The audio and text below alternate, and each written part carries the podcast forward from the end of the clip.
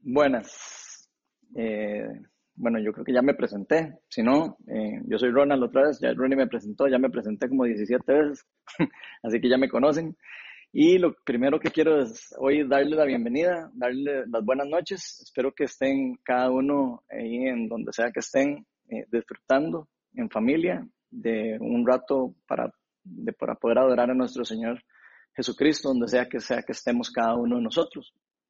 Yo no sé si alguno de ustedes en algún momento ha salido al aire libre cuando hay un fuerte viento. No sé si ustedes ha pasado, pero yo he, tenido a veces la oportunidad de salir cuando hay mucho viento y es realmente eh, impresionante, digamos, y, curioso a la misma vez. Eh, no sé si a usted le ha pasado, pero cuando hay demasiado viento, nosotros inclusive podemos salir a la calle, podemos sentir el viento, podemos sentir su efecto en cada uno de nosotros, podemos sentir el efecto alrededor de nosotros, podemos ver cómo se mueven los árboles, cómo se mueve el polvo, podemos ver cómo se mueven un montón de cosas alrededor de nosotros y son afectadas por, el, por esa fuerza del viento. Podemos, ver, por ejemplo, lo que el viento arrastra, lo que el viento lleva de un lado para otro, el polvo, hojas, cosas similares. Y aunque podemos eh, incluso ver efectos importantes de lo que está ocurriendo, ¿verdad? Por, eh, por ese viento, el viento como tal, o como sí, o, como por sí mismo, nosotros no lo podemos ver. Es prácticamente es, invisible. No sé si ustedes alguna vez se hayan como puesto a pensar en algo tan sencillo como eso y tan curioso.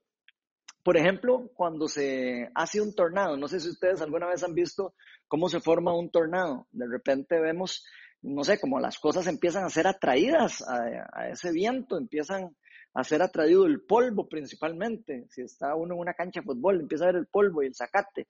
O si está uno en la calle, empieza a ver cómo se empiezan a hacer eh, nubes o lo que sea, dando vueltas. Y las hojas que hay alrededor del ventolero se empiezan a ver moverse, otras cosas. En algunas películas, como por ejemplo la Tornado, si la vieron, se ven hasta las vacas flotando y todo alrededor del viento. Pero el viento como tal, si no estuvieran esas cosas manifestándose alrededor de, de esa fuerza que está ahí alrededor, nosotros no podríamos verlo, sería invisible como para nuestros ojos naturales.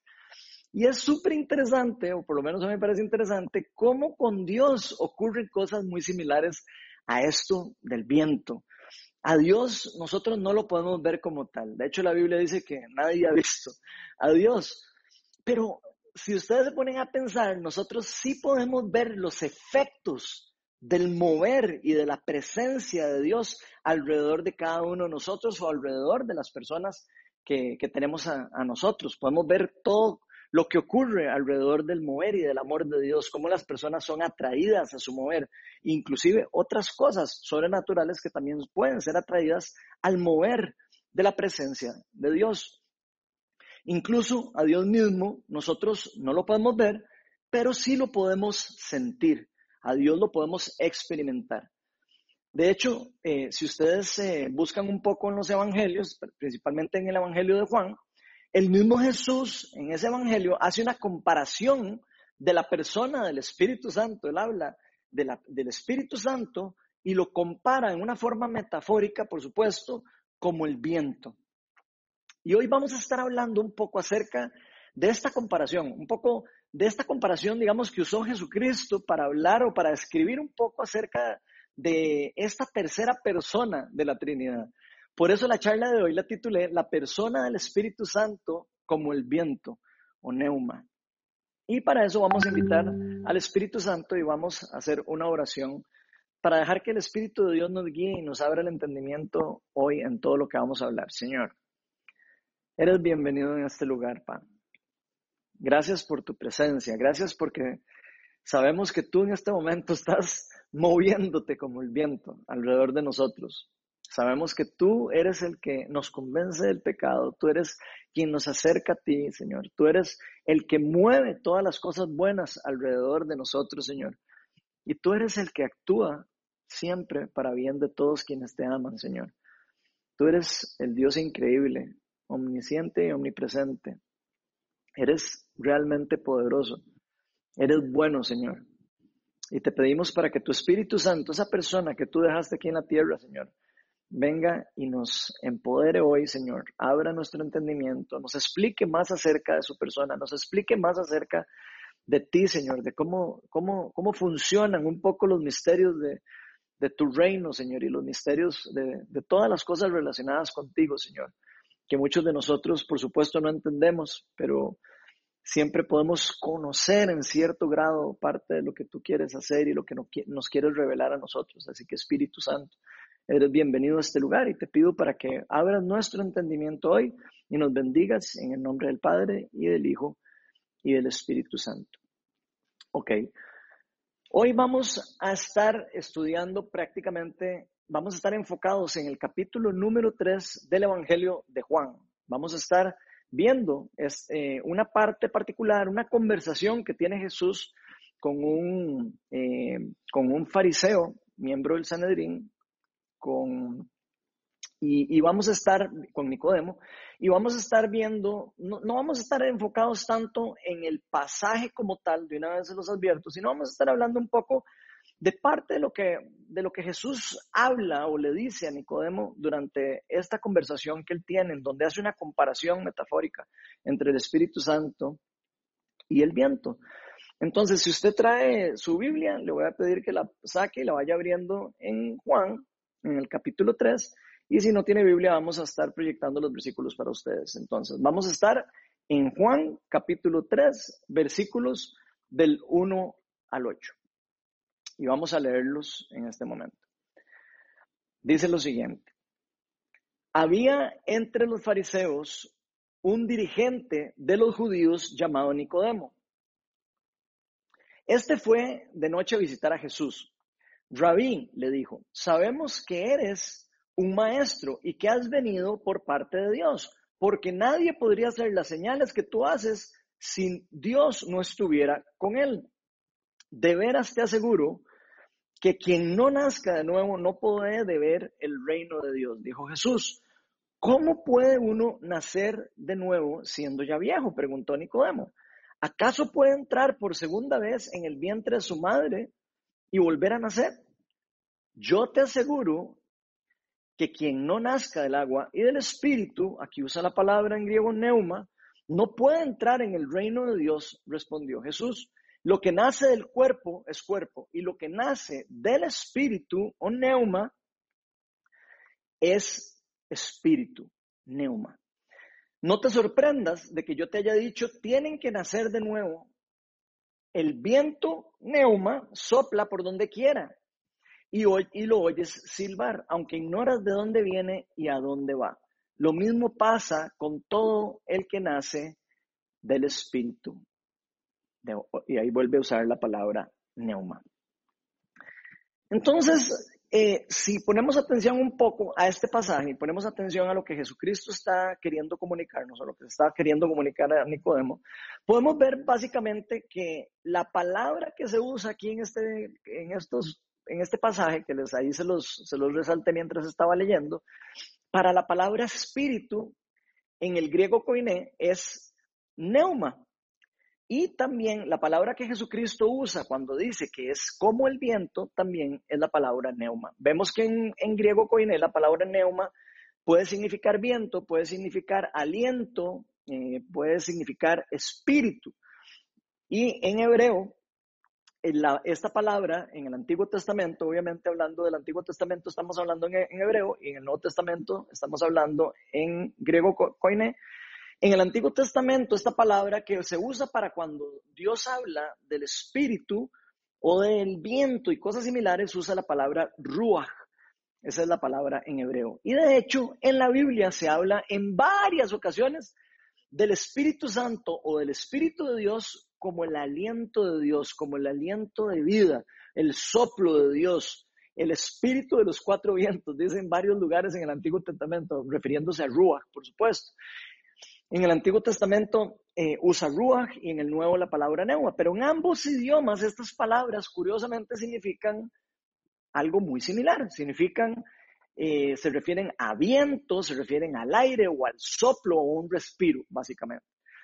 Entonces hoy vamos a estar viendo al menos unas tres razones de por qué Jesucristo compara a la persona del Espíritu Santo con el viento o se refiere a él como el neuma. La primera razón que vamos a ver es porque nosotros no podemos ver al Espíritu de Dios, pero lo podemos sentir y lo podemos experimentar. Si vamos al Evangelio de Juan, en el versículo, en el capítulo 14 y en el versículo del 16 al 17, vamos a leer lo siguiente. Dice, y yo le pediré al Padre y Él les dará otro consolador para que los acompañe siempre, el Espíritu de verdad, a quien el mundo no puede aceptar porque no lo ve y no lo conoce o, ni lo conoce. Pero ustedes sí lo conocen porque vive con ustedes y estará en ustedes. Entonces, aquí podemos ver eh, como lo hemos venido viendo en una de las charlas anteriores eh, acerca del Espíritu Santo, hace poco dimos una charla acerca de esta tercera persona, del Dios Trino, Jesús nos dice aquí que su Espíritu, en, el caso anterior nos hablaba del consolador y en este versículo también, vimos que, esa palabra es el paracleto y que Él hace vivienda, el Espíritu de Dios hace vivienda dentro de todos las personas que le hemos entregado la vida a Cristo, todos los que hemos puesto nuestra fe en Jesús. ¿Para qué? Para que Él nos acompañe, nos guíe, nos proteja siempre. Este espíritu reuma o, o, eh, ruach eh, es, es como el viento prácticamente. ¿Por qué? Porque no lo podemos ver, pero sí lo podemos sentir, lo podemos experimentar y podemos verlo alrededor actuando cuando Dios hace algo alrededor de nosotros, nosotros podemos ver los efectos de lo que está ocurriendo o lo que Dios está haciendo. Algunas veces es muy visible y algunas veces es prácticamente imperceptible o invisible. Yo creo que a veces nos cuesta mucho recibir a veces o aceptar algunas cosas de Dios, algunas cosas que Dios hace. Y yo creo que esto pasa a veces porque no entendemos eh, lo que Dios está haciendo, o simplemente no entendemos lo que Dios quiere hacer con lo que está haciendo, o simplemente también puede ser que no conozcamos absolutamente nada de Dios, puede ser por varios motivos. Y por eso se nos dice que en este mundo o el mundo no acepta el espíritu de la verdad. Se nos dice en el pasaje que estábamos leyendo. Y se nos dice que no lo acepta porque no lo ve y no lo conoce. Ahora, por supuesto, aunque Dios haya querido depositar el Espíritu Santo en nosotros, en todos los creyentes, podría ser que algunos de nosotros, por, por algún tipo de aprendizaje preliminar o algo que hayamos nosotros aprendido por, nuestro, por nuestra propia cuenta, nuestra, nuestra propia experiencia, digamos, o podríamos llamarle nuestra cosmovisión, si particularmente esta cosmovisión no es alineada con la cosmovisión bíblica, con la forma de cómo la Biblia explica de cómo son las cosas, cómo es Dios, cómo se comporta Dios, cómo piensa Dios, cómo actúa Dios, si por alguna razón nosotros no entendemos o no estamos alineados ni cerca de entender cómo es que la Biblia nos explica cómo funciona Dios o cómo Él trabaja, no, puede ser que nosotros no entendamos qué es lo que está pasando, qué es lo que está ocurriendo, o puede inclusive que nosotros ni siquiera sepamos mucho acerca de Él y nos perdamos por ignorancia muchas de las cosas que Dios quiere hacer a través de nosotros y por medio de nosotros, por medio de este gran vínculo que Él ha decidido utilizar de la persona del Espíritu Santo entre los creyentes y nuestro Padre Celestial. Por eso, por supuesto, para conocerlo mejor a nuestro Dios, ¿verdad? Es súper importante que usted y yo lo busquemos y queramos tener una relación íntima con Él, ya que el Espíritu Santo es la presencia misma, es nada más imagínense la presencia, la esencia misma de Dios en la tierra. Eh, los teólogos dicen que Dios Trino, el Padre, Hijo y Espíritu Santo son todos una misma esencia, tres diferentes personas en una misma esencia, en una misma representación del Dios, de un único Dios. Y eso es realmente increíble, porque Él decidió dejar a una persona de esa Trinidad en la tierra para con nosotros, para que esté con nosotros. Dios lo dejó aquí en la tierra para que usted y yo podamos estar en una comunión constante con Él también. Jesucristo vino como parte del Dios Trino a la tierra, se hizo hombre, pero dio su vida por nosotros y ahora está sentado a la par del trono de Dios, dice la palabra de Dios. Uno de, los, de las personas del Espíritu Santo quedó con nosotros en la tierra, fue enviado el día de Pentecostés por el Dios Padre y Jesús nos lo anunció a nosotros. Y por supuesto, nosotros sabemos, como hemos venido hablando, que nosotros a Dios como tal No podemos verlo, pero sí vamos a poder sentirlo y experimentarlo por medio de la persona del Espíritu Santo y por medio de las cosas que Él hace a través de nosotros o a través de otras personas o alrededor de nosotros. Entonces, tal vez yo creo que uno podría hacerse una pregunta, digamos, por lo menos yo me la hago, pero ¿cómo es que nosotros podemos sentir o experimentar a Dios o a la persona del Espíritu Santo? En realidad, hay muchas formas de cómo nosotros podemos experimentar, cómo nosotros podemos entrar en esa interacción, eh, interacción y poder sentir la presencia de Dios y poder disfrutar parte de lo que Dios ha dejado con nosotros en la tierra. Por ejemplo, si leemos, eh, si abrimos la Biblia en 2 Corintios, en el capítulo 3, voy a leérselos en la pantalla, capítulo 3, versículo 17, dice lo siguiente. Ahora bien, el Señor es el Espíritu y donde está el Espíritu del Señor, hay libertad. Ok, vamos a ver esto que se nos está diciendo. Al recibir el Espíritu Santo, el neuma de Dios, al recibir nosotros esta, eh, la presencia o la persona de Dios misma, recibimos libertad. Podemos experimentarnos en nuestra, en nuestra vida la perfecta libertad y la perfecta verdad del Espíritu de verdad. ¿Por qué podemos experimentar esto? Porque Cristo pagó el precio de esa libertad por nosotros en la cruz. ¿Cómo lo pagó Él? Por medio de su vida, muerte y resurrección. Jesús dice la palabra que desarmó todos los poderes con que nuestro enemigo nos ataba a la muerte eterna. Esto quiere decir que al mismo tiempo Jesucristo restableció nuestra relación vertical con nuestro Dios, pagando una deuda, una gran deuda que existía entre nosotros y Dios por culpa de nuestros pecados que nos separaban de nuestro Dios, que es perfectamente santo, de nuestro Creador. Por supuesto, gracias a que Cristo hizo toda esta obra maravillosa de la redención y del sacrificio, es que nosotros podemos experimentar esa verdadera libertad que Él nos ofrece. De hecho, de hecho esa verdad es la, la buena noticia del Evangelio, que usted y yo aunque somos pecadores, podemos recibir esa, esa perfecta libertad, que podemos recibir ese perdón de pecados y que podemos experimentar esa libertad en este, en, eh, este tiempo, digamos, en, en, cualquier momento de nuestra vida en el que nosotros le queramos entregar nuestra vida al Señor. Podemos estar completamente seguros, según lo que nos explica la palabra de Dios, de que ya no hay condenación para los que están en Cristo Jesús. Los que están unidos a Cristo están completamente liberados de la paga del pecado que dice la Biblia, que es la muerte. Entonces, esta unión, por supuesto, es algo súper importante para usted y para mí. Si a usted le interesan las cosas de Dios y si a usted le interesa estar en una relación con el Creador o con nuestro Creador. Esta unión se nos es confirmada y se nos es revelada nada más y nada menos que por la misma persona que Dios envió a la tierra, por la misma persona del Espíritu Santo que vive dentro de cada uno de los creyentes.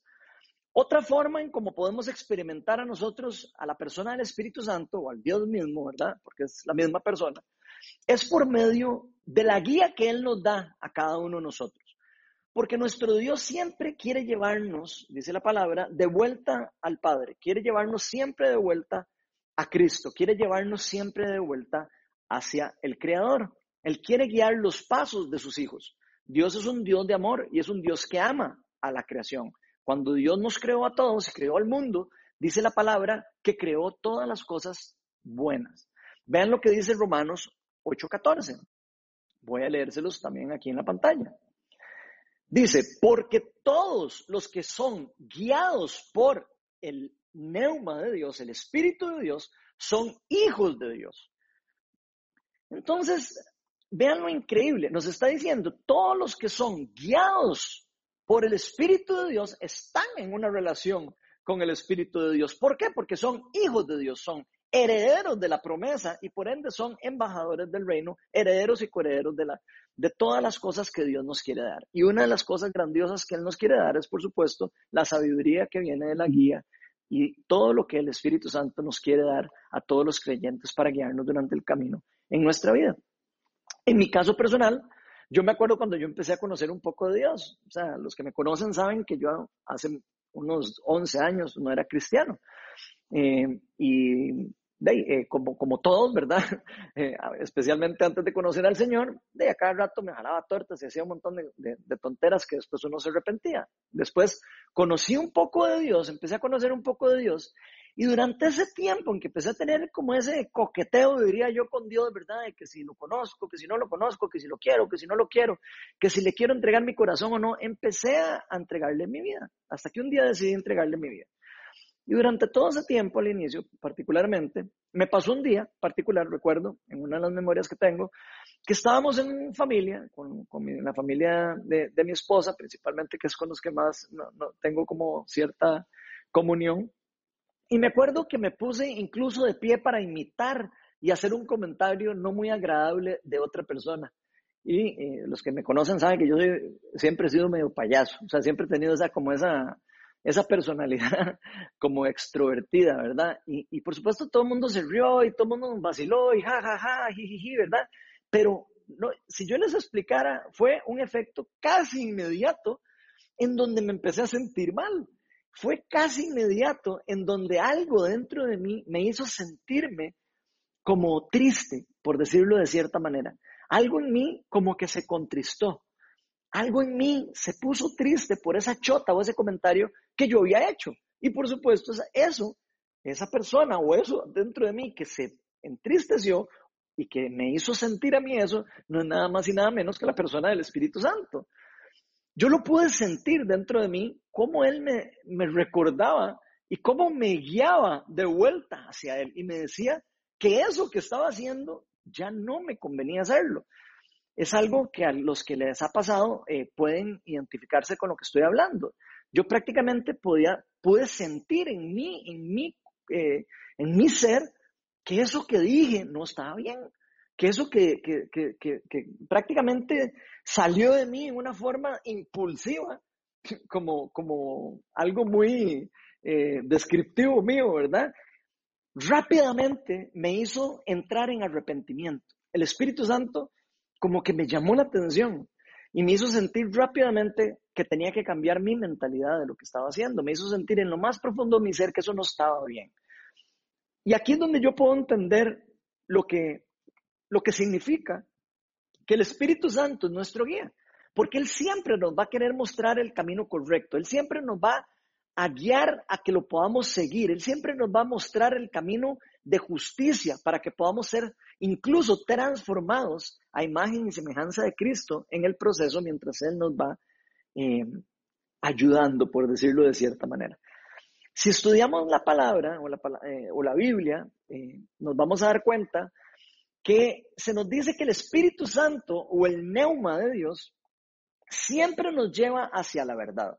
O sea, el Espíritu de Dios, si, si, si en algún momento interviene en nosotros o nos habla o se comunica con nosotros, es para llevarnos a la verdad o para llevarnos hacia Cristo. Él nos dirige al camino correcto, hacia la justicia o hacia, digamos, no, no solo la moral, sino todas las cosas que Dios tiene preparadas para con nosotros y quiere que nosotros nos unamos caminando con Él incluso. Nos muestra el camino de vuelta incluso a la casa de nuestro Padre, incluso nos puede llevar si estamos en, haciendo algo malo o si incluso no conocemos de Dios o no conocemos a, a Cristo, nos puede llevar siempre de vuelta hacia Él. Otra forma en cómo podemos experimentar al Espíritu Santo, cómo podemos experimentar su presencia, es por medio de su empoderamiento. El Espíritu Santo hace diferentes cosas en forma increíbles y a veces súper eh, difíciles de entender. Vean lo que les voy a leer del, del, libro de Hechos de los Apóstoles en el capítulo 2, versículos del 1 al 4. Voy a leerlo aquí también en la pantalla con ustedes. Y dice en el 2 del 1 al 4 que cuando llegó el día de Pentecostés estaban todos juntos en el mismo lugar. De repente vino del cielo un ruido como de una como el de una ráfaga de viento. Aquí la palabra no es neuma, sino se refiere a un ventolero fuertísimo. Pero fíjense que dice que se viene esta ráfaga de viento, ¿verdad? y llenó toda la casa donde estaban reunidos.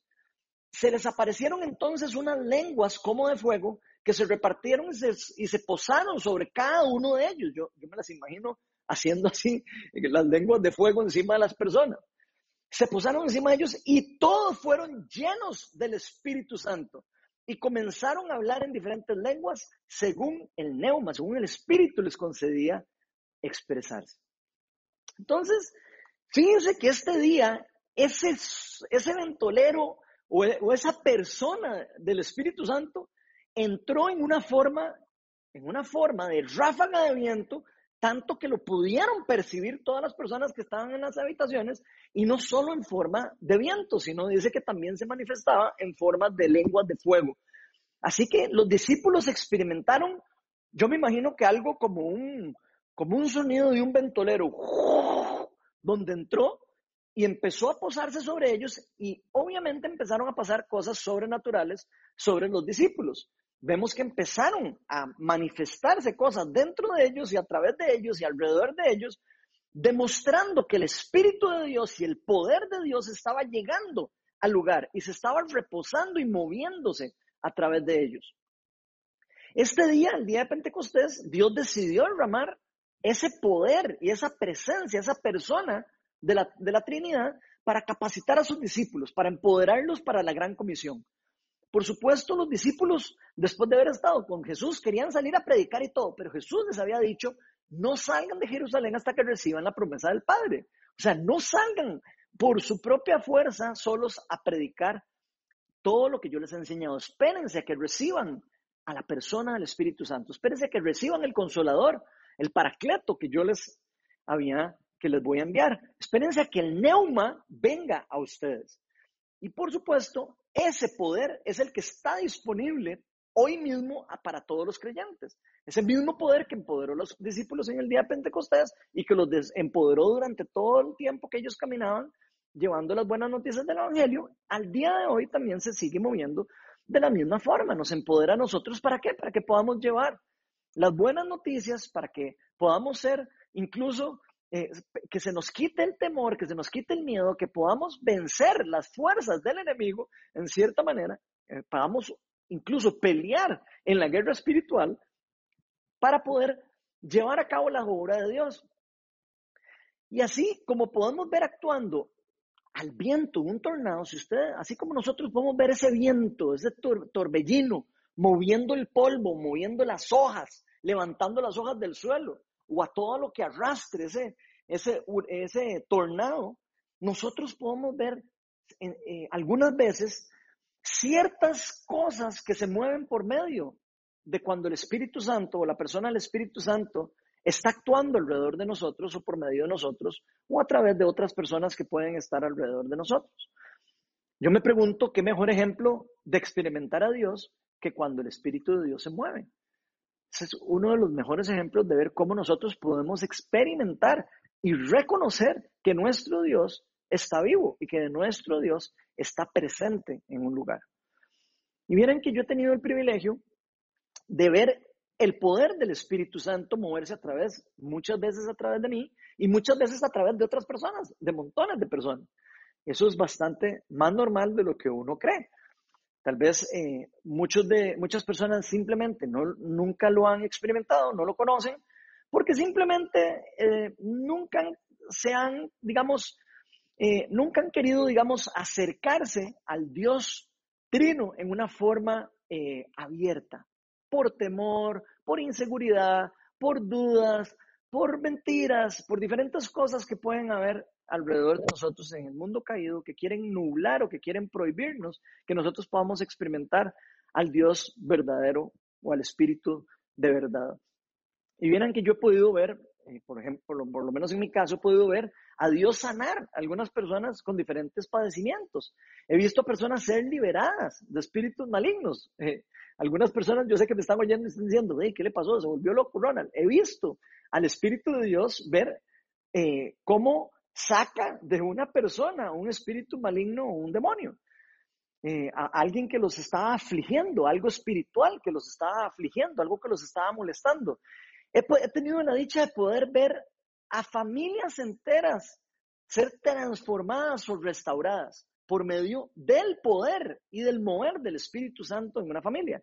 He también podido ver matrimonios restaurarse, matrimonios que estaban a punto de la destrucción. He visto cómo el Espíritu de Dios, por medio de esa relación y esa interacción con cada uno de nosotros, empieza a restaurar y a sanar y a recuperar lo que se nos había quitado, lo que se nos había robado. He visto a personas transformarse y arrepentirse de sus pecados. De hecho, no hay nada más lindo que ver a Dios moverse a través de nosotros y por medio de nosotros. Aunque nuestro Dios, usted y yo no lo podamos ver, podemos estar completamente seguros que sí lo podemos sentir, sí lo podemos experimentar.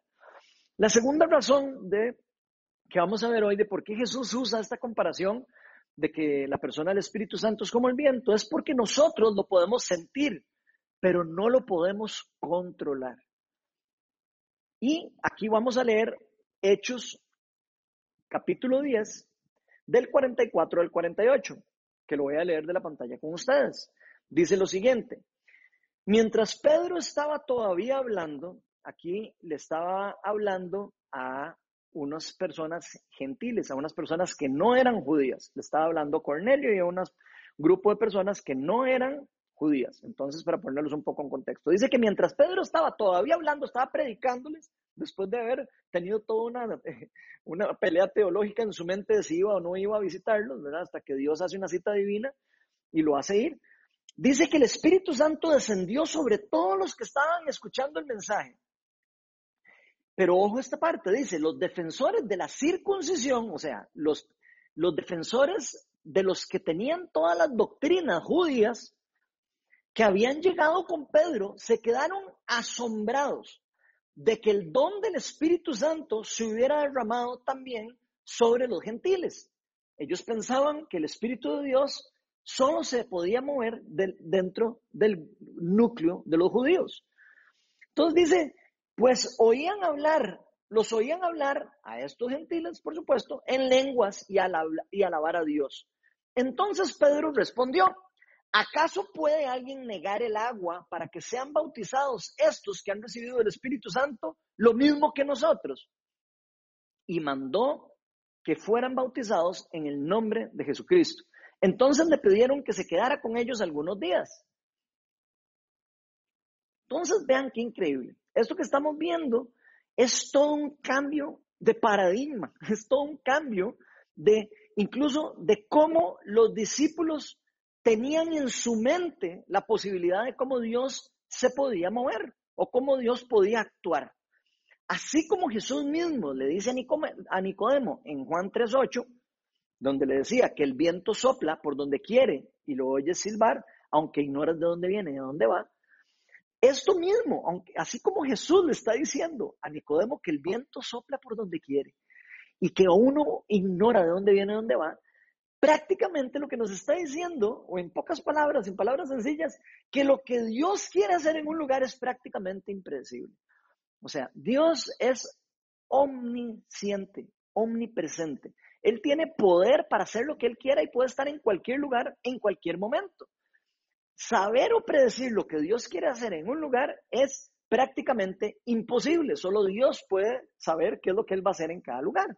De hecho, más bien, muchas veces nuestra mentalidad va a ir en contra o nuestro entendimiento va a ir en contra de lo que Dios quiere hacer o lo que Dios está haciendo por nuestra misma limitación en nuestra lógica humana.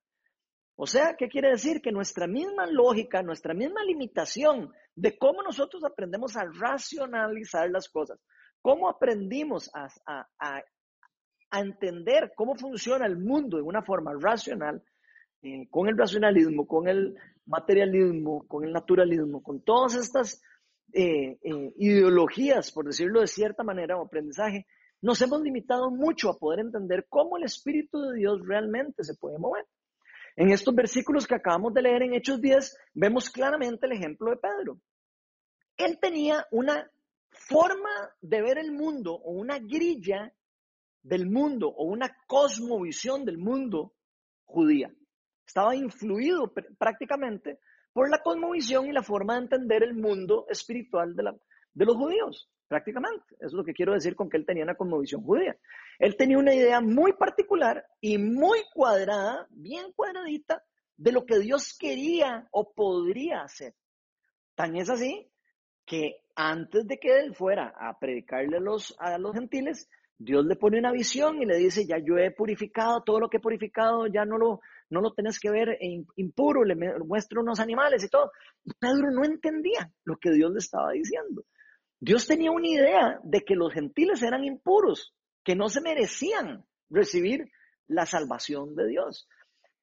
Eso lo, sabía o lo entendía por la misma forma en cómo lo, entendía de la misma ley eh, que, él había sido instruido del Antiguo Testamento y de la forma judía de aprender la palabra de Dios.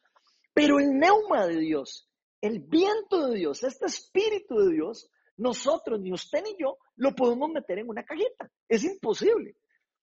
es imposible para usted y para mí poder ir afuera y, encerrar un poco de viento en una caja o un soplo. Yo no puedo soplar y esconder ahí el viento y después soltarlo y que vuelva a salir. Es imposible. Nosotros no podemos guardar o encajonar eh, el viento o el aire en una caja.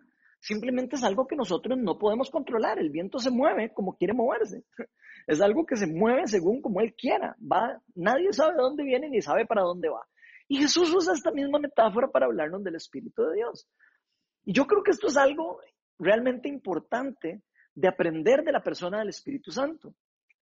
Porque nosotros tendemos a encajonar normalmente todas las cosas de Dios. Y no solo las cosas de Dios, todas las cosas de nuestra vida. Tendemos a encajonarlas según, a según nosotros lo entendemos, según nuestros raciocinios, según lo que hemos experimentado, según lo que hemos aprendido.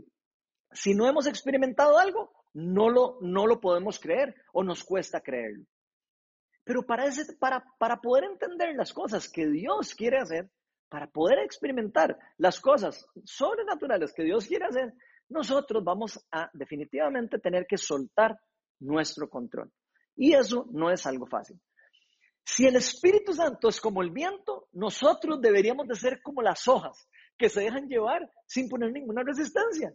Básicamente, si en la analogía el Espíritu Santo es el viento, usted y yo deberíamos de ser como hojas hojas que no ponen ninguna restricción para decirle al Espíritu Santo, no, aquí no me pueden empujar, no, aquí no quiero ir. Simplemente tenemos que dejarnos llevar para donde el Espíritu de Dios quiere llevarlo a usted o quiere llevarme a mí. Al puro inicio, a Pedro, y no solo a Pedro, sino a todos los discípulos y a los apóstoles y a toda la iglesia primitiva en general, les costó montones entender que Dios quería incluir a los gentiles dentro de su plan de salvación. Esto no solo en este versículo ahí, que no lo, no lo leímos entero, pero no solo en este capítulo de la Biblia, podemos encontrarnos en el Nuevo Testamento a Pedro y a la iglesia luchando en contra de lo que el Espíritu Santo quería hacer. Hay varias, varios pasajes en donde nos vamos a topar que el Espíritu Santo constantemente quería hacer cosas nuevas o quería hacer cosas que, los, que para los discípulos era difícil de dejar y soltar el control para ellos era difícil creer que Dios quería hacer algunas cosas diferentes a la forma en como ellos pensaban, a las formas en como ellos estaban acostumbrados a hacer las cosas. Tan es así que los fariseos rechazaron a Jesús por la forma, yo diría, algo peculiar y diferente de cómo él incluso interpretaba la ley o cómo él eh, se movía eh, dentro de la, de la ley, de lo que ellos veían como su ley, ¿verdad? Eh, incluso tenían discusiones con Jesús. Le decían, ¿cómo sana un sábado? Pues si, fuera un profeta no sanaría los sábados porque el sábado hay que descansar. Y Jesús tenía discusiones a cada rato con los, con los, con los fariseos porque ellos no podían flexibilizar la forma en como Dios podía traer, por decir algo, un vino nuevo o una nueva forma de hacer las cosas o de interpretar, en cierta manera, la Torah que ellos tenían.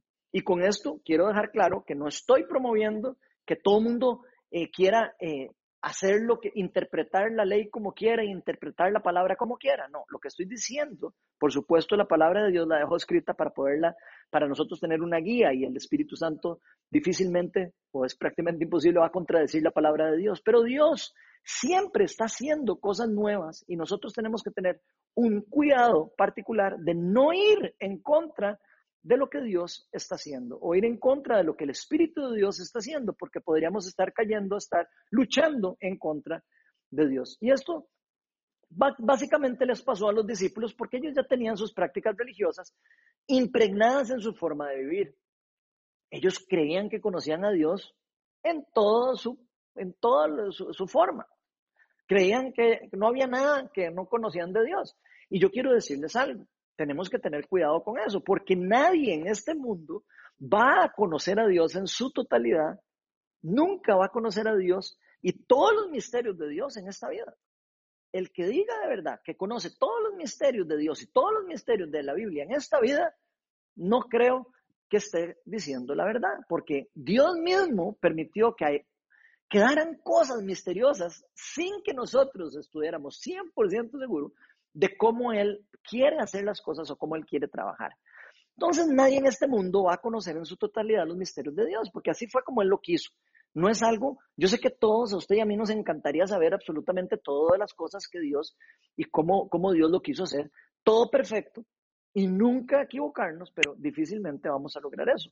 Solo vamos a conocer a Dios en su totalidad, nos dice la palabra, cuando estemos cara a cara a Él, cuando usted y yo estemos a la par de Jesucristo, cuando Él haya venido por una segunda vez por nosotros y lo veamos cara a cara, ahí nosotros vamos a poder entender todos los misterios de Dios y vamos a poder estar con Él durante toda la eternidad. Pero por el momento hay cosas que van a ocurrir y misterios de Dios que van a pasar alrededor de nosotros que nosotros no vamos a conocer en la totalidad. Ahora, el Espíritu Santo nos da un discernimiento, nos da una sabiduría que por medio del discernimiento y por medio de la palabra de Dios nosotros podemos eh, identificar si es algo que viene de Dios o no viene de Dios. Es, un, eh, es uno de los dones espirituales, el, don de discernimiento de espíritus, por ejemplo, si hay algo que está actuando alrededor de nosotros o está haciendo algo malo o es algo bueno. Pero en fin, eh, lo que me gusta de este ejemplo es ver cómo al menos en este caso Pedro no se cerró totalmente a lo que Dios quería hacer. Si ustedes se ponen a pensar, Pedro se pudo haber cerrado totalmente y tenía toda la justificación para cerrarse de no ir a la casa de Cornelio. Aunque toda su lógica le decía que los gentiles no eran merecedores del Espíritu Santo, Dios le demostró lo contrario. No solo a él, sino a todos los discípulos que iban con él. Todas las personas que iban ahí, todos los judíos que estaban ahí mencionando, todos los defensores de la circuncisión. Y ya vimos lo que pasó. Un montón de gentiles fueron empoderados por el Espíritu Santo, empezaron a hablar en otras lenguas, empezaron a ser empoderados por la presencia de Dios y recibieron el poder de Dios. Por supuesto, recibieron salvación también. Y eso fue increíble, porque gracias a eso es que usted y yo ahora, porque la mayoría de nosotros clasificamos dentro de los gentiles, ¿verdad? Gentiles son todas las personas que no son el pueblo de Israel. Tenemos ahora la oportunidad de disfrutar ese beneficio de que Dios haya querido salir a, derramar su presencia y derramar su salvación en todo el mundo. El Espíritu de Dios se derramó sobre los gentiles. Eh, incluso en ese mismo día fueron empoderados y fueron también llamados a ser parte de Dios y eso para nosotros es una excelente noticia. Yo creo que este día Dios le estaba enseñando a Pedro que ninguno de nosotros, por más escogidos que seamos, podemos controlar por completo lo que Dios quiere hacer. Ni usted ni yo, ni siendo las personas más estudiadas en la Biblia, ni siendo los, los más, como dicen algunas personas, ungidos o como usted lo quiera llamar, nosotros no vamos a poder controlar nunca absolutamente todo lo que Dios quiere hacer o lo que Él está haciendo a través de la persona del Espíritu Santo. Nosotros sabemos que los planes de Dios siempre son para bien. Y algunas veces vamos a tener que confiar en lo que Dios está haciendo por medio de la presencia de su Espíritu Santo. De hecho, Dios, eh, aunque nosotros no lo podamos ver, Él sí nos deja sentirlo, nos permite experimentarlo, como con varias de estas formas como les he estado hablando. Pero nosotros nunca vamos a poder contenerlo. Aunque usted y yo quisiéramos mantener al Espíritu Santo obligado en algún lugar o hacer algo en un lugar, no podemos hacerlo. Es cuando Él quiere hace las cosas y cuando Él no quiere, por algún motivo que nosotros no entendemos muchas veces, Él no lo va a hacer. Y vieran que yo mismo he visto varios casos en donde el poder de Dios cae en lugares y pasan cosas increíbles e incluso algunas cosas que algunas personas podrían catalogar como medio locas. Por ejemplo, he visto el poder de Dios caer sobre una o varias personas en un lugar y que sean liberadas de aflicciones demoníacas, que sean liberadas de enfermedades, que sean eh, liberadas de demonios o de cosas espirituales que han estado afligiéndolos durante mucho tiempo. También he visto eh, a personas ser tocadas por el poder del Espíritu Santo, experimentar algo como lo que ellos describirían como electricidad en el cuerpo. He visto personas desplomarse eh, solas al piso, aunque parezca raro, yo sé. Eh, he visto personas desplomarse al piso y quedar bajo el poder del Espíritu de Dios por más de 30 minutos. He visto personas y, he visto manifestaciones muy genuinas de esto. Yo sé que eh, en algunas veces podemos ver algunas cosas que parecieran como que son exageraciones y cosas, pero yo he visto cosas que no son exageraciones. He visto cosas muy genuinas del poder de Dios manifestándose en otras personas, en mí y en otras personas, por medio de lo que el Espíritu de Dios quiere hacer en un lugar. De hecho, yo mismo he experimentado en varias ocasiones ese tipo de cosas. He visto personas que por las que oramos en la iglesia, por ejemplo, que de repente empiezan a reír y, no pueden parar de reír, o que empiezan a llorar y a llorar y a llorar y no pueden parar de llorar. Y es un, eh, a veces es como que empiezan a llorar, pero es, es como llorando de felicidad, no, no, es, no es que empiezan a llorar y yo no me quiero, no, es que empiezan a llorar por el gozo y por la presencia divina que están experimentando del Espíritu Santo. Es como si experimentaran una porción del amor o, o un soplo o un viento, un neuma de Dios en ese lugar o en sus vidas. He visto a otros ser tocados por el poder del Espíritu Santo en un lugar y que, y que se tengan que hincar en el, en el piso, pidiéndole a Dios que los perdonen de sus pecados. Yo he visto eso, sin que nadie les diga nada. He visto personas que simplemente por la presencia de Dios se hincan y empiezan a confesar sus pecados públicamente. Cosas que se pueden ver en el libro de los Hechos de los Apóstoles también. Hemos visto cosas increíbles. Personas que empiezan a confesar sus pecados públicamente. Uno diría, pero eso es una locura. Lo he visto pasar. Realmente muchas cosas que Dios puede hacer son impredecibles. Algunas incluso hasta pueden malinterpretarse por alguno de nosotros y normalmente por ignorancia. Algunas veces, con algunas razones, las personas se asustan. Con algunas otras razones, las personas por ignorancia huyen de ellas. Pero si ustedes se recuerdan, o si recordamos todos un poco el día en que pasó esta, este día de, que se derramó el Espíritu Santo, o el día que la persona, el Espíritu Santo, se derramó en toda la humanidad, eh, que fue el día de Pentecostés, que lo leímos hace un rato, algunas personas malinterpretaron lo que Dios estaba haciendo. vamos a leerlo en Hechos 2, del 12 al 13, que es un poco después de lo que yo les estaba leyendo hace un rato. Voy a leérselos aquí en la pantalla. Esto es lo que ocurre después de que, de que todo esto pasa y todos empiezan a hablar en lenguas y empiezan todo un alboroto con las lenguas de fuego y todo eso, ¿verdad? Dice, desconcertados y perplejos, o sea, estaban, ¿qué es esto que está pasando? Se preguntaban, ¿qué quiere decir esto? Otros, que siempre van a haber otras personas que no entienden lo que está pasando, se burlaban y decían, lo que pasa es que están borrachos. Entonces vean que esto no es algo antibíblico, es algo totalmente bíblico, es algo que podemos ver en la palabra que ocurrió en la iglesia primitiva y sabemos que puede ocurrir en la iglesia de nosotros porque lo hemos podido experimentar varias personas. Pero miren que yo al menos, por lo que yo he podido ver, al menos lo que Dios me ha permitido ver en el ministerio, en el tiempo que he tenido el privilegio de servir en el ministerio, creo que algunas veces sí es bastante fácil digerir o entender o aceptar lo que el Espíritu de Dios está haciendo. Y algunas otras veces es más difícil, algunas otras veces sí, sí les voy a aceptar que a veces es difícil aceptar o a veces nos va a parecer no tan fácil entender o aceptar las cosas que Dios está haciendo en un lugar.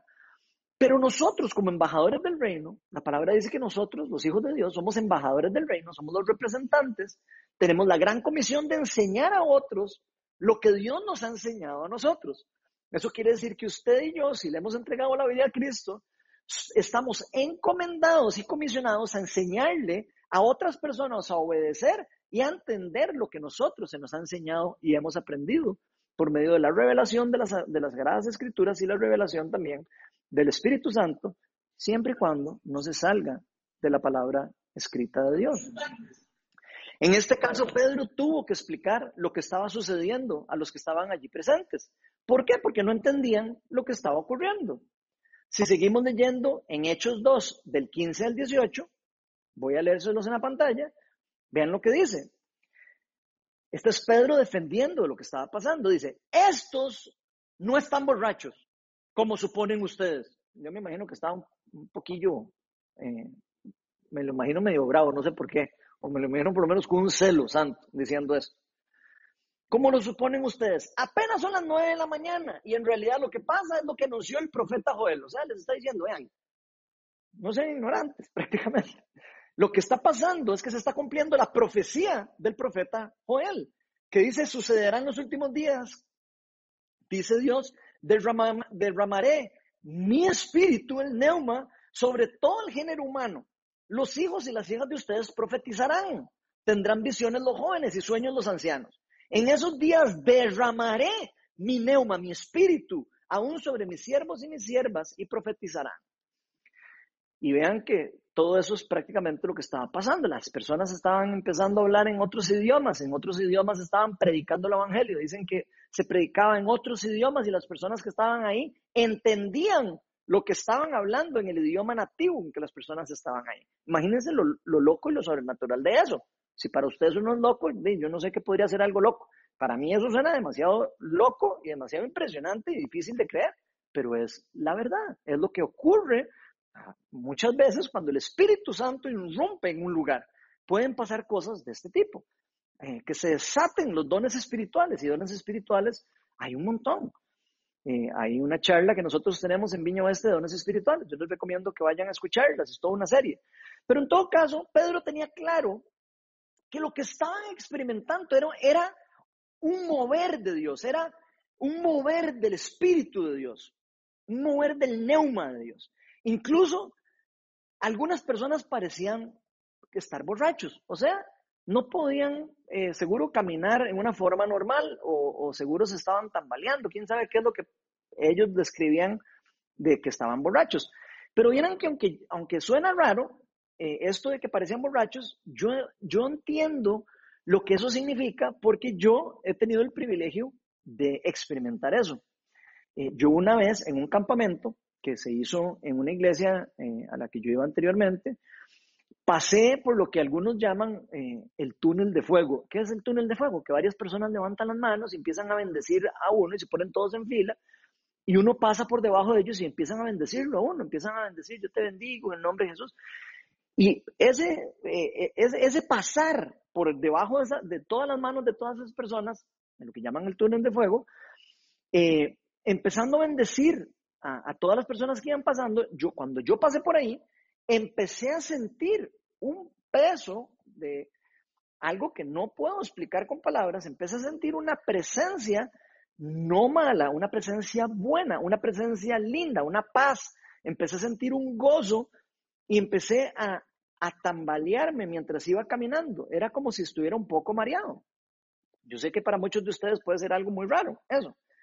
Fue tanto el mareo de lo cuando yo llegué hasta el otro lado del túnel que tuve que sentarme en un lugar porque ya me iba a caer en el piso. Y fue una sensación similar a la que creo que están explicando estas personas de cuando decían una persona se eh, parece borracho, porque yo me acuerdo que yo no podía eh, como abrir bien los ojos y no podía caminar. Esa no era una sensación fea, como, una, como algunas personas se lo podrían imaginar, era una sensación de paz, era una sensación de tranquilidad, pero mi cuerpo con costos y podía reaccionar a lo que el Espíritu de Dios estaba haciendo en, en ese lugar.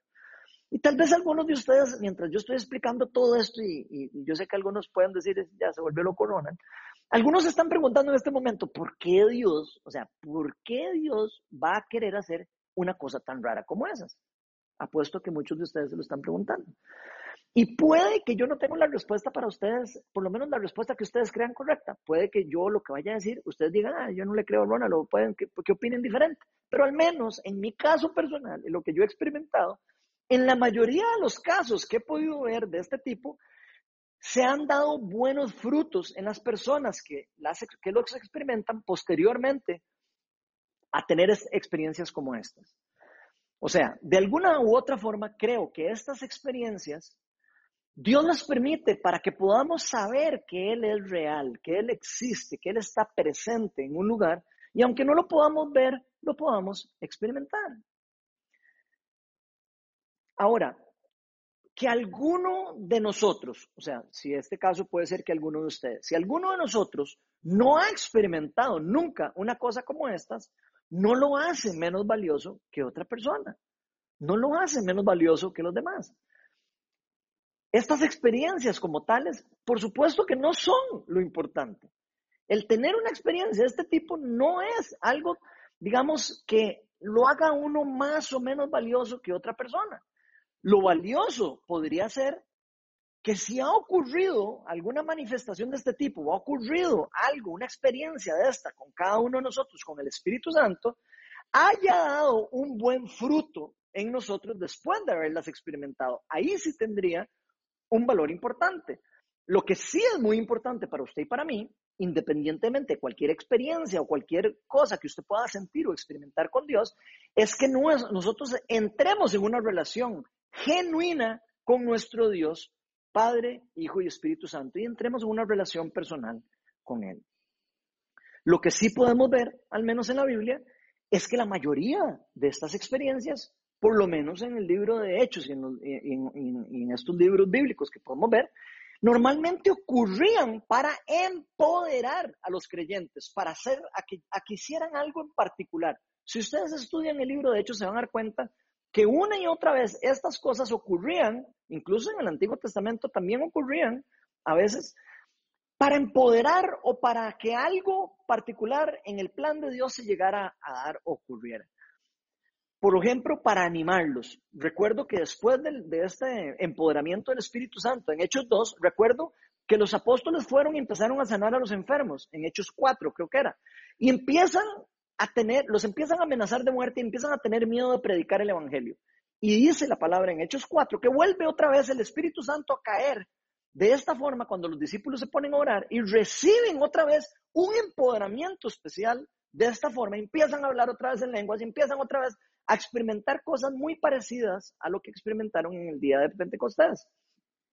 Por lo que pareciera que las personas experimentan este tipo de cosas, y tal vez no todas, pero tal vez la mayoría de las personas que están eh, siguiendo o caminando en la dirección de donde Dios los está llevando a, seguir esa gran comisión, particularmente eh, en la Biblia pareciera que en momentos de particular peligro, en momentos de particular eh, tiempos donde las personas empezaban a dudar o tenían miedo, el Espíritu de Dios venía y los empoderaba.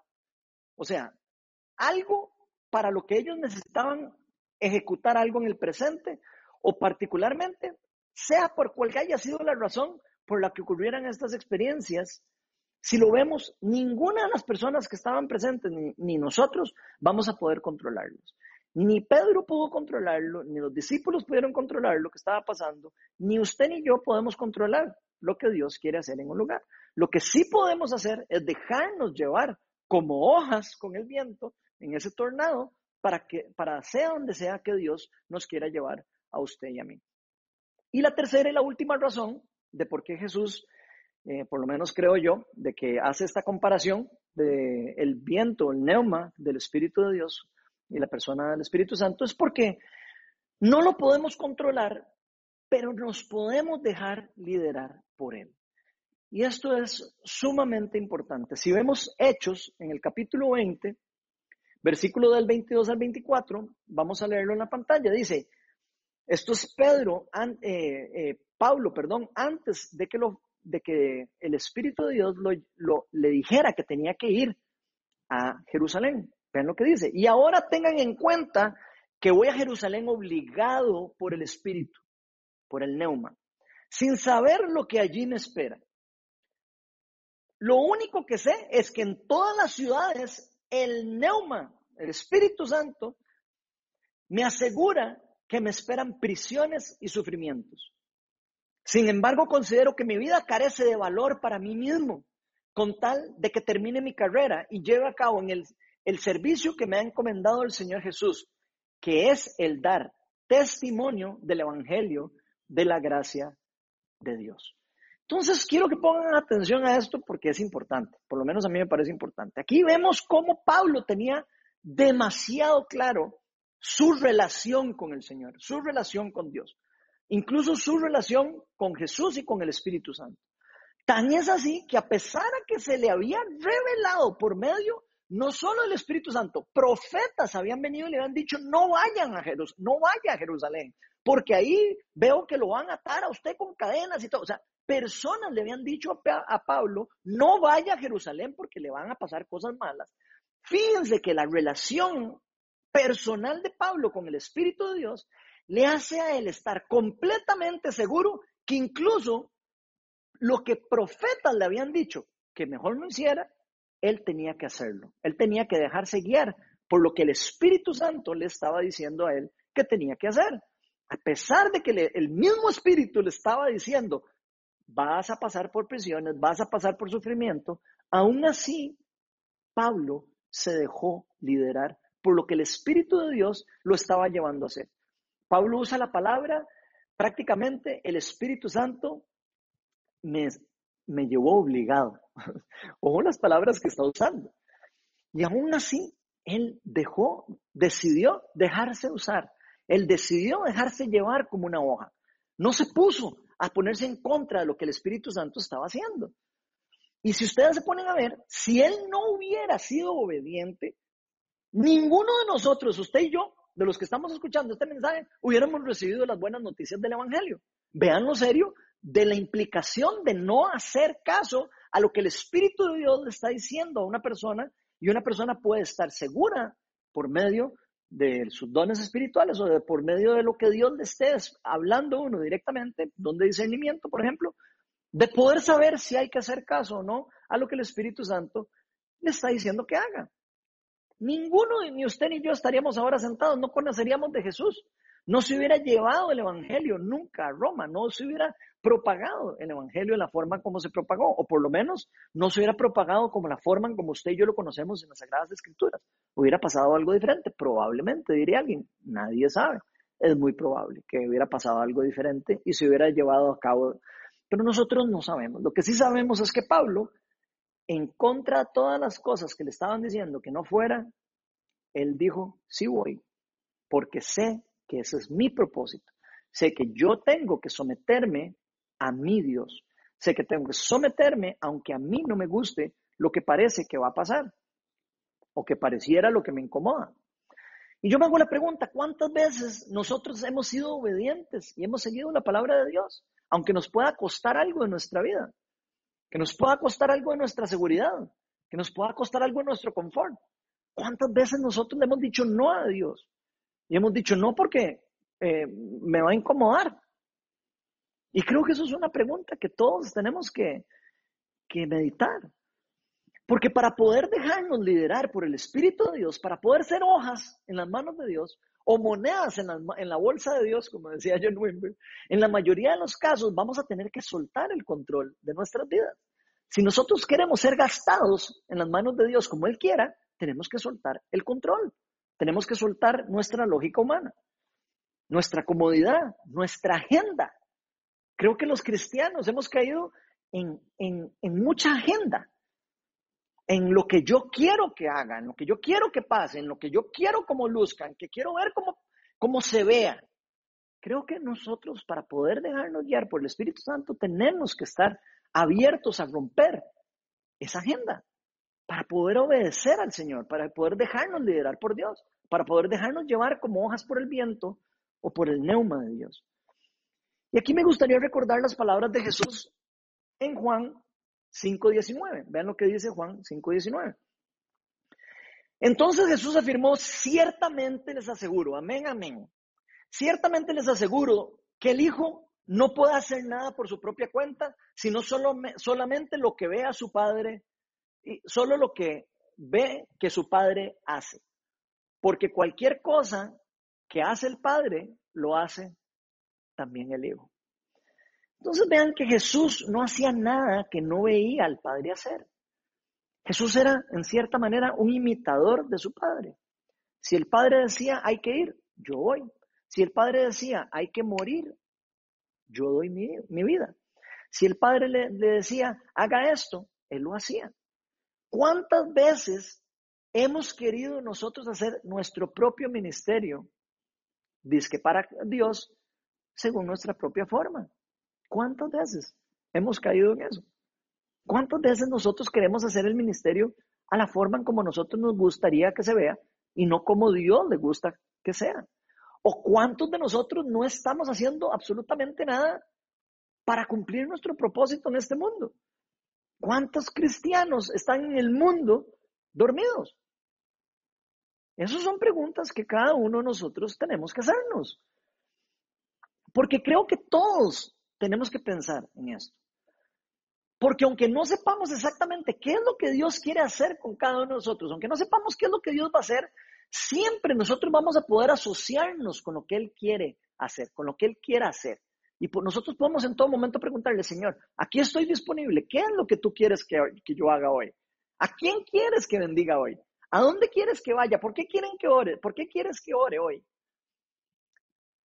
Realmente a veces me pregunto si sabemos que los planes de Dios son mejores que los nuestros. Porque entre más nosotros nos dejemos liderar, más vamos a experimentar del Espíritu Santo, más vamos a experimentar de Dios. ¿Y, ¿Y cómo lo vamos a experimentar? Por medio de cómo Él actúa alrededor de nosotros, por medio de nosotros, entre nosotros, a través de nosotros y alrededor de nosotros. Así lo vamos a experimentar. Entre más nosotros nos sometamos a Él, más vamos a, experimentar lo que Él quiere que nosotros vivamos, que hagamos lo que, Él quiere hacer. Como le pasó a Jesús, a Pablo y a los discípulos, no siempre la verdad y nuestro propósito va a ser algo que suene bonito para nosotros. O sea, nosotros algunas veces vamos a saber que tenemos que hacer algo y sabemos que es la verdad, sabemos que es lo que Dios nos está llamando a hacer y no va a sonar bonito para nosotros. Y está en nosotros el saber si queremos o no dejarnos llevar y ser utilizados por Dios y ser en cierta manera usados y utilizados por, por Dios y por el Espíritu Santo. Pero por supuesto que nuestra fe y nuestro amor por Dios nos va a permitir a nosotros someternos a este verdadero propósito. Si usted y yo no estamos en una relación con Dios, si usted y yo no estamos dispuestos a morir a nosotros, si usted y yo no estamos dispuestos a someternos y a dejarnos mover por el Espíritu de Dios hacia donde Él quiera que nos lleve, nosotros no vamos a poder caminar por el camino que Él tiene para usted y para mí como propósito particular de vida para cada uno de nosotros. Ahora, cada uno de nosotros tiene diferentes propósitos, eso es por supuesto, pero es importante que cada uno de nosotros nos dejáramos guiar por él. Como menciona John Wimber en su libro de Evangelización Poderosa, para los que no han leído, el seguir a Dios por medio de la guía del Espíritu Santo, él le explica que se parece más a, a montarse en un tren. Imagínense ustedes montándose en un tren, a lo que estamos digamos, eh, todos acostumbrados más a manejar un carro. Y él pone ese ejemplo y me parece demasiado interesante porque en un tren uno se sube y ya sabe que la línea del tren va para algún lugar y a una velocidad según así quiera el maquinista, el que va manejando el tren. Si nosotros vamos en carro, nosotros podemos manejar por donde nosotros queremos. Y creo que con el Espíritu Santo es una muy buena, eh, digamos, comparación esta que hace Wimber en este libro. Me parece que nosotros estamos muy acostumbrados a querer tener el control de hacia dónde vamos. Inclusive cuando paramos, cuando seguimos, cuando seguimos. En un tren no vamos a poder hacer eso. En un tren solo vamos a poder seguir y ir a la velocidad que el maquinista o que Dios ya tiene definida y la dirección que él tiene definida, la velocidad a la que la tiene definida y el control la tiene el maquinista, no las personas que vamos atrás. Pero nosotros como embajadores del reino de Dios debemos aprender a subirnos al tren y unirnos para ser más como un vagón más o un pasajero de ese tren más, más que ser una persona que está tratando de manejar algo que no puede manejar, algo que no puede desviar. porque ya tiene una dirección y un mover. Porque al final de cuentas, amigos, no se trata de nosotros, se trata del plan de Dios. Se trata de un plan perfecto que Dios tiene para usted y para mí. Y Él es el que sabe de dónde viene y para dónde va. Nosotros no sabemos exactamente. Vamos a poder identificar algunas veces hacia dónde va, qué quiere hacer en un lugar, hacia dónde va, hacia dónde quiere llevarnos. Pero no siempre vamos a poder saber. A veces vamos a tener que confiar en lo que Él está haciendo en un lugar y simplemente asociarnos con lo que Él está haciendo.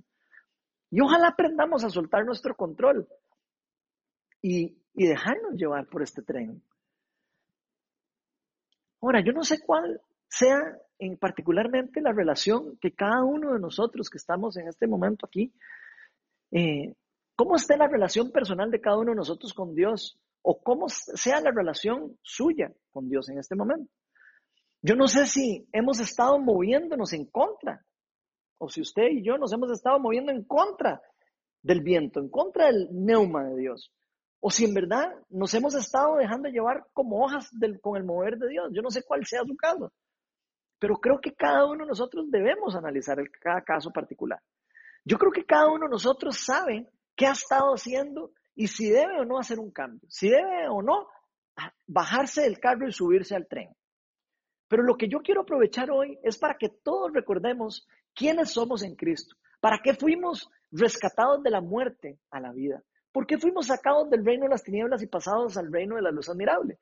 ¿Por qué fuimos escogidos por Dios para ser parte del gran plan que Él tiene de salvación de la humanidad? Porque vieran que yo creo que hoy es tiempo de reflexionar, es tiempo que usted y yo y toda la iglesia reflexionemos incluso de nuestras intenciones de para qué estamos haciendo las cosas para Dios. ¿Por qué estamos haciendo las cosas para Dios? ¿Quién es el que debe resaltar en las cosas que hacemos para Dios? ¿Nosotros o Dios? ¿Somos nosotros los que tenemos que glorificarnos o es Dios el que tiene que glorificarnos? Eh, el Dios es el que tiene que glorificarse. Porque creo que hay, un, hay una gran diferencia de cuando hacemos una cosa para glorificarnos nosotros a cuando hacemos una cosa para glorificar al Dios al que servimos. Todos y cada uno de nosotros, usted que está viendo este video, fue creado, al igual que todos nosotros, para darle gloria a Dios. Y no es para nada, no es una mera coincidencia, no es una mera casualidad que usted esté viendo este video o que Dios haya querido también derramar el Espíritu de Dios, el, el neuma de Él, que Él haya querido derramar el Espíritu sobre todos los creyentes. Eso no es una casualidad. No es casualidad que Jesús muriera, resucitara al tercer día y después enviaran al Espíritu Santo como un representante del Dios trino en la tierra para empoderar a los hijos de Dios. Él decidió enviarnos al maquinista. Él decidió enviar al quien maneja el tren, en cierta manera. Y nos ha invitado a formar parte de él. Nunca olvidemos que la persona del Espíritu Santo es como el viento. Nadie sabe de dónde viene ni para dónde va. Y yo me pregunto, ¿estamos listos para dejarnos llevar y guiar por el Espíritu Santo? Yo creo que ya es hora de soltar el control y dejar actuar a nuestro Dios. Yo voy a pedirle a ustedes que allá donde ustedes están, todos cerremos los.